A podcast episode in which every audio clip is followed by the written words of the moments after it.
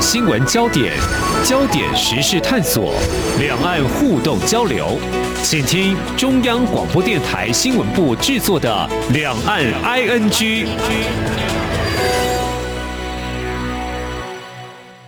大家好，我是宛如。在这一集节目，我们来关注的是台湾呢，十月二十三号有一个罢免案，也就是台中第二选区激进立委陈柏维的罢免案通过了。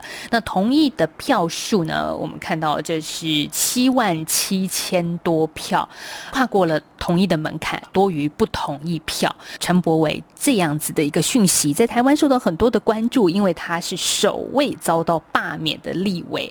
那依照这个选罢法的规定哦，罢免案通过之后呢，被罢免人应该从这个公告日起就会解除他原先立委的职务，所以预计也就是这个礼拜的事情了。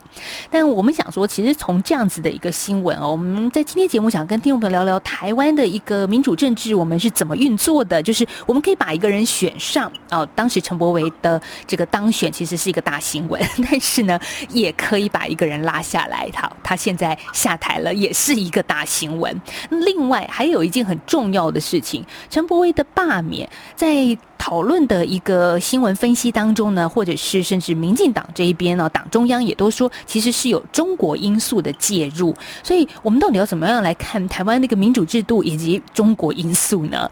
在今天的节目，我们就为大家访问到是彰化师范大学公共事务与公民教育学系的刘兆龙老师。刘老师您好。宛如你好，各位亲爱的听众朋友，大家好，我是国立彰化师范大学的刘兆龙。好，老师，就像我刚刚说的，陈柏维不管是当选还是这个被罢免，其实都是大新闻哈，就是都占据台湾不少的新闻版面。那我们先来聊聊吧，这个台湾的选举制度的运作，其实。罢免，我们从上一次受到非常高度关注的韩国瑜开始，一直到这位陈柏伟，这一两年来台湾的政治运作，常常听见被看见的一个话题。是的，其实，在西方国家的民主设计制度里面，哈，民主民主制度的设计里面啊，是不太有罢免这个东西的。为什么呢？因为对他们来讲，任期结束就结束了，这是第一个。好，由我们以行政官员来讲，如果他做得好。就让他连任，嗯，做的不好就不要让他连任。像如美国总统川普没有连任，就是个很具体的例子啊。因为他觉得说，呃，我这一次投票就许给你四年的承诺，这是第一个。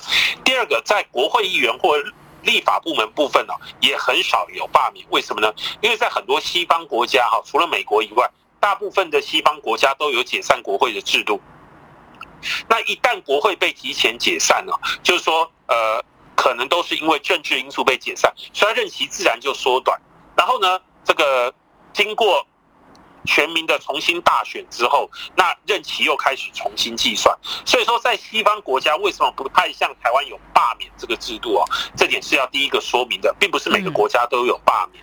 第二个是台湾的罢免制度可能是受到这个国父孙中山先生创作三民主义的影响，他认为就是有选举就有罢免。所以说才会有这样制度设计啊，这是以上我的说明啊。哎，那老师我有个疑问了，所以这个我们是说台湾的，就是国父孙中山先生首创的一个制度吗？也不是说他首创，国外真的很少罢免，为什么呢？因为哈，在政治上面哈，这个就是倒阁就。在立法上倒戈就结束了啦，就形同把你 KO 掉结束掉了。对啊，倒戈或解散国会就结束了，这第一个。啊，第二个是在行政部门的部分，我不让你连任就结束了。那你如果说真的是呃有违法的情况，可能就是弹劾。也就结束了。所以说，政治上面来讲的话，一般来讲大概都是这样的情况。在固定任期的话，就是会让你把任期做完。那当然，它有它一些复杂的理论啊，这我们就不在这里面讲。所以在西方来讲，他们其实不太有类似罢免制度。纵然有啊，他也会把门槛设计的还蛮高的。为什么呢？因为他觉得这不是一件稳定的事情啊。所以说，这个呃，像台湾这样把门槛没有设计到那么高，然后呢？呃，这样的例子其实在国外并不算多见。是我们看一下陈柏维这一次的罢免案，他的投票结果，呃，刚刚说到有效就是同意票多于不同意，而且呢，在选罢法规定说，同意票数达到原选区选举人总数四分之一以上，也就是这个选区我有投票权，那我的同意票呢就大于四分之一的这个有权利的人口，那罢免案就算是通过哦，所以。真的有人民意代表中间做的不太好，选民不满意的话，那刚刚您有说到一个程序，就是弹劾是可以的。那当然解散国会，它这是比较全面的啦。那如果是对个人的不满呢，罢免是一种表达民意的方式吗？当然是啊，啊，但是一般来讲的话，因为这里面涉及到一个问题。民意对他的满意与不满意，有涉及到一个问题，就是说，呃，我在这个国会里面做意思表示的时候，我有没有回原选区去去征得大多数选民的同意，然后获得他们的授权，再到国会里面去进行表决嘛？那差别就在这里。我举例来讲好了，例如说，呃，假设我今天有没有，我今天讲是新北的国会议员。然后呢，我有没有回原选区针对合适的问题，表达我的意思表示？我询问民众的意思表示，再回到国会去。那如果说假设呃新北的呃选民是支持合适的，可是我却做出反对合适的一个做法的意思表示的时候，那原选区的人可能会罢免我。那呃逻辑上应该是这个样子，但事实上有它的困难性。为什么？因为国会。要讨论事情太多，嗯，国会议员不可能每一件事都会原选区去征询民众的授权或者是意思表示，再回到国会去进行表决。因此哈，你在国会里面所对他行实施的这种罢免的行为，基本上是一个非常复杂的一个一个意思表示的状况，可能糅合了对他个人的情感。或者是主观的臆想，或者是呃政治的宣传等等，那因此来讲，这个罢免是不是就等于他的不称职啊？嗯，我觉得这个是很有争议的。哦，了解了。我想听众朋友应该跟宛如一样，从一开始刘兆龙老师基本的对于这个台湾民主政治运作的方式有了一些基本的概念。那如果我们这样子，老师，你觉得说，呃，罢免它其实是会造成不稳定性？的确也如此，因为像民进党这边也抛出说，哎，是不是要修改我们的选罢法，就是把这个投票率以及门槛提高，不要动辄去罢免。而且，如果这个罢免无法很精准的去表达这个委员他到底或者政治人物到底是不是任，有的时候会沦为口水政治之争呢？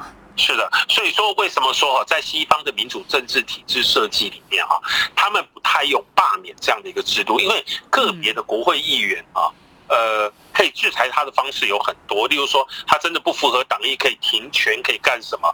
那呃，对于国会议员来讲的话，他的政治生命其实在解散国会那一秒钟，可能就陷入一个不确定性了，并不需要透过一个罢免的机制，然后呢去。单独剥夺他的国会议员的身份，那所以说，为什么我说我国的制度在西方的民主国家来讲，算是一个比较少见的制度？原因也就在这里。嗯，好，所以民进党中央其实在二十三号罢免案通过之后呢，也说尊重人民行使罢免权还有结果，但是哦，哎。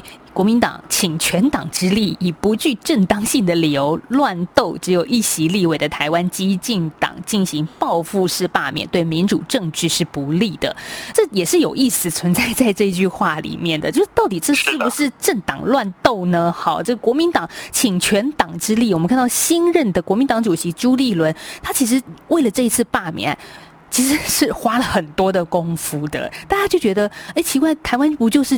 罢免一个地方的立委嘛，但是他其实看见了，连总统也站出来了，而这个国民党新任党主席更是卯足全劲儿啊！所以这到底怎么样来看这件新闻？其实对朱立伦来讲哈，他是希望能够讲到这个以前啊，这个有一个连续剧叫朱元璋啊，这个这个的讲法就说哈，有一句话“首战即决战，一战定江山”呐，他是希望能够创造出这样的一个效应出来。啊，啊就是说，他希望说，第一场这个罢免陈伯威的案子是第一张骨牌倒下来之后，接着就是年底的公投，然后能够倒，然后再压垮明年的二零二二的县市长选举，连带是二零二四。所以说，我觉得他为什么会请全力来打这一仗，他有他的盘算跟计划。那当然，这个盘算跟计划是不是一定能够成功，这个要留待后来的选举来检证。这是第一点。第二点，诚如您所言呐，对朱立伦来讲啊，他有不可不输的压力，毕竟这是他担任党主席的第一张成绩单。是首胜 哈，就是赢了这次对他来说，哎，这个礼拜因为刚好这个十月二十五号是台湾光复节嘛，所以他说了很多振奋人心、振奋国民党党内的话，也让人觉得说，哦，现在朱立伦好像也趁胜追击。其实，在台湾有一些人，当然他的政治主见是属于抗中保台，那激进党呢，当然也是类似于这样子的口号，所以这也成为国民党这次主打 这样子的一个罢免案的一个诉求。之一吗？是的，因为未来我们可以想见到台湾的选举哈，大概只会剩下一个议题，总统大选只会剩下一个议，嗯，就是两岸议题。其实从两千年开始哈，呃，总统大选的主题啊，呃，第从九六年到两千年开始，总统大选的主题从三个变两个变一个。过去三个主题，第一个叫做改革，政治改革；第二个叫两岸；第三个叫族群。过了两千年之后，我们慢慢就会发现一件事：族群的问题啊，慢慢的变成了没有。为什么？因为大家就是同岛一命嘛，大家都是台湾人嘛，或者是新台湾人嘛，族群议题慢慢变少。那第二个问题就是改革的议题啊，慢慢的随着这个多次的政党替，改革的议题也在慢慢的被淡化当中。嗯，好，那到最后呢，唯一能操作的主题。就只剩下两岸，这也就是为什么哈，包含国民两党啊，对于两岸议题啊都非常执着。国民党主张九二共识，民进党呢就主张这个中华民国与中华人民共和国不相隶属啊。那所以说都是焦灼在这个两岸议题上面，这是有它的缘由的。嗯，所以可见未来的候选人最大的一个政见跟主打的议题就在两岸了，这是决战点呐！哈，我们这个时候先休息一下，等一下我们下阶段再请刘兆龙老师跟大家聊一聊，说那到底在这一次的地方罢免案，这个抗中保台呀是一个话题，这是国民党的一个主要的诉求，希望能够罢免这个立法委员。但另外一方面，民进党也说了，其实。这次选举很多中国的因素介入，哎，那到底怎么回事呢？我们下个阶段再来聊。大家好，我是奥运举重国手郭幸存。举重不是硬碰硬，而是找对方法去面对它，就跟防疫一样。面对疫情，我们可以扎稳基本功，勤洗手、戴口罩，维持社交距离。面对未知，我们可以谨慎以对，主动查证讯息，避免恐慌。让我们团结抗疫，一起为台湾拿下防疫金牌。台湾加油！有政府，请安心。以上广告由行政院与机关署提供。各位听众，因应冬季频率实施，自十一月一号起到二零二二年二月二十八号止，原上午六点到八点，透过短波六零七五千赫对华中，短波六一零五千赫对华南。短波九九零零千赫对华北播出的华语节目，调整为六点三十分到八点三十分播出。另外，原本晚间十九点到二十点透过短波一一六一零千赫对华北播出的华语节目，则暂停播出，造成不便，敬请见谅。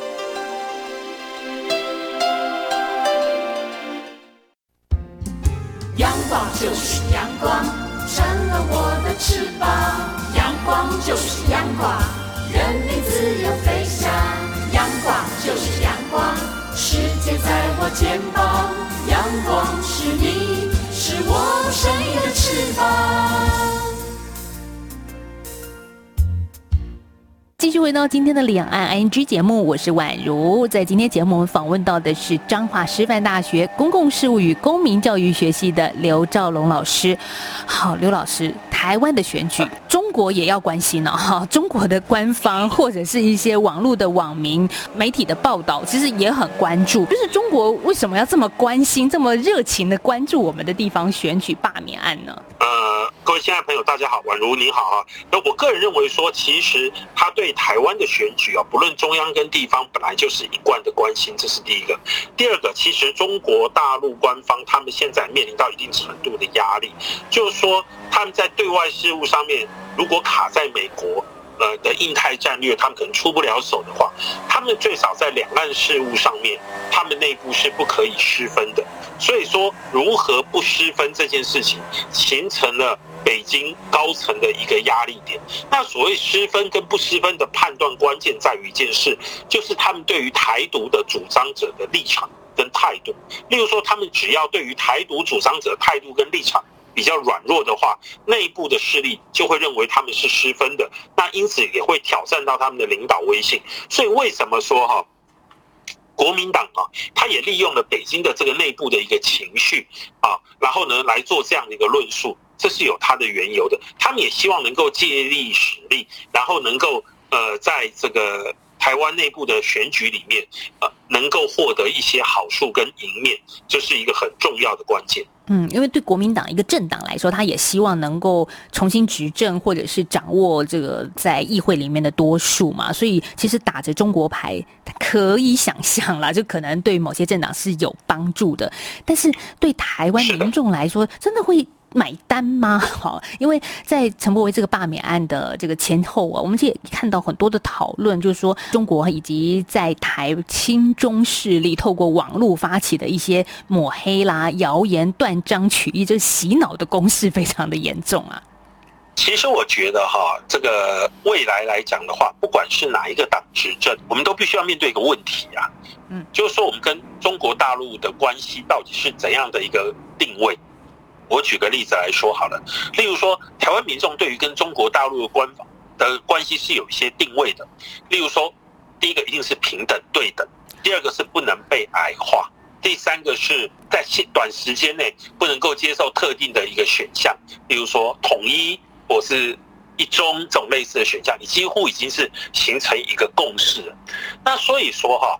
国民两党双方，他们在论述的过程当中，各自的空间都会被限缩的很有限。例如说，中国大陆不太能接受到“独立”这个字样，可是呢，台湾民众对“统一”立即统一这个这个词汇是有反弹的。所以说，如何在这个当中平衡跟取舍，考验着国民两党政治精英的智慧，这是第一个。所以您去看柯文哲他打的“两岸一家亲”。嗯，这个词汇没有一中，没有统一，对等，尽量没有政治意涵。原本是个还不错的一个词汇啊，但是呢，民进党似乎不支持。那民进党打的词汇是什么呢？打的词汇应该先从蔡英文总统在二零一六年的就职宣言所讲的，两岸关系是基于中华民国宪法与两岸人民关系条例所架构出来的法律关系之下。好，那我们应该从这里来看。这个问题，所以你可以看清楚哦，它是建建立在这两部的法律基础之下。可是呢，这两部法律基础也隐含着一个非常有趣的论述是什么呢？就是如果你把《中华民国宪法》增修条文第一打开来，它前言啊，它第一句话赫然是为因应国家统一前，《两两岸人民关系条例》第一条打开来是国家统一前，所以说它也隐含了一定程度的两岸关系的架构性。但是它也不是，它也隐含了一定程度的模糊性，然后再加上到今年的国庆演说，这个中华民国与中华人民共和国互相不隶属，哎，这个是它的定位。那你也可以看到国民党的定位是什么？国民党定位就是九二共识，他支持九二共识，或者是呢一中各表。好，那所以说你可以看到是这个他们的论述过程。因此哦，呃，我觉得未来哈，不管是哪一个党执政，找到一个。同时可以为台湾内部跟北京都可以接受的两岸关系的论述方式。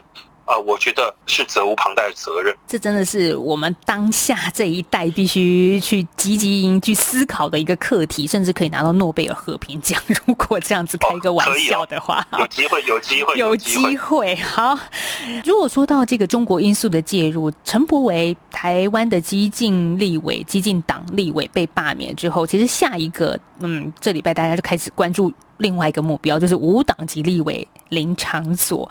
至于朱立伦呢，国民党党主席则是要林长佐说：“哎，不要开口就抗中保台意识形态，这样的明代一定会罢免掉的。”好，他是延续着陈柏伟的下场来跟这个林长佐做个提醒。但是呢，林长佐就说他不了解啊，为什么讨论到中国渗透的问题，就一定会被就是就会被威胁说一定会被罢免，要罢免他呢？所以这样子的一个纠葛，嗯，听众朋友可以了解，这是对台湾此时此刻所存在的一个中国的议题，哈，就是在选举当中可以看到的。其实主持人，我补充一下您刚刚一个观点哈，就林长佐的议题可能跟陈柏维的议题又有点不太一样，就是林长佐可能还涉及到。